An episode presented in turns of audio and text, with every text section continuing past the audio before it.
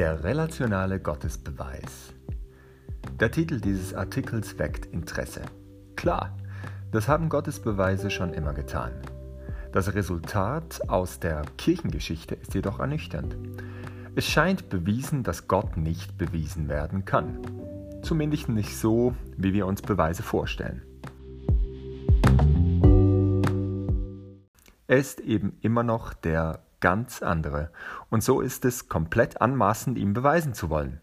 Wäre ein bewiesener Gott wirklich Gott oder dann eben doch eine Konstruktion von uns Menschen?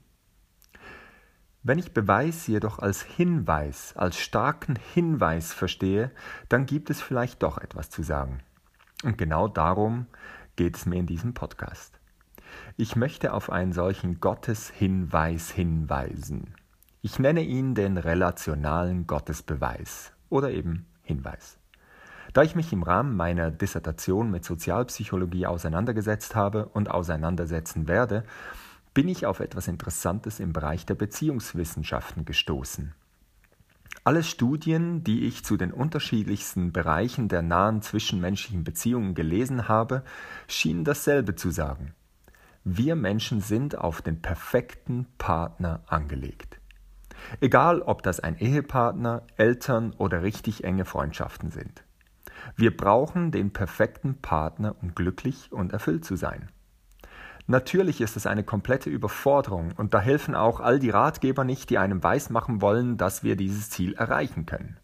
Das echte Leben, unsere eigenen Erfahrungen und sämtliche wissenschaftlichen Studien sprechen eine andere Sprache. Wir werden den perfekten Partner nicht finden. Wir werden auch nicht der perfekte Partner für andere sein können. Eine Illusion. Eine gefährlich zerstörerische noch dazu. Hat die Natur einen Fehler gemacht? Oder anders und besser ausgedrückt, hat sich Gott einen ironischen und vielleicht sogar sadistischen Spaß erlaubt mit uns?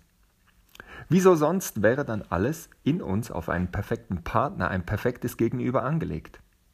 Oder könnte es sein, dass wir dieses perfekte Du nicht in anderen Menschen suchen müssen und finden können?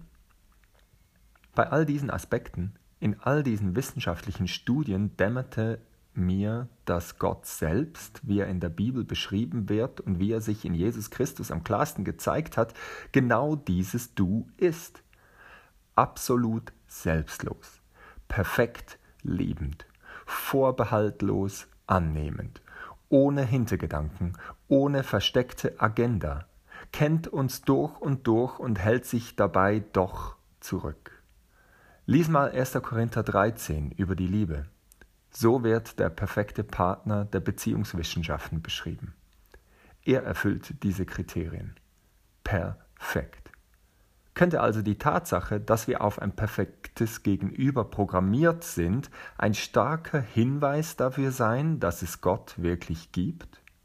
Mehr noch, dass er sich für uns interessiert, um uns wirbt, um wir letztlich nur Erfüllung in der Beziehung mit ihm finden? Dieser relationale Gottesbeweis macht Sinn, jedenfalls für mich. Wir Menschen sind auf Beziehung, auf ein perfektes Du angelegt. Wenn wir dieses Du nicht in unserer Welt finden können, dann könnte das ein Wink des Himmels sein.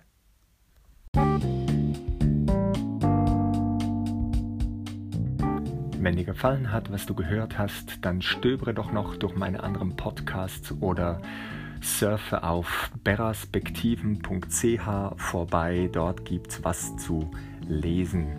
Du kannst mir auch Fragen stellen, die ich dann hier im Podcast beantworten werde.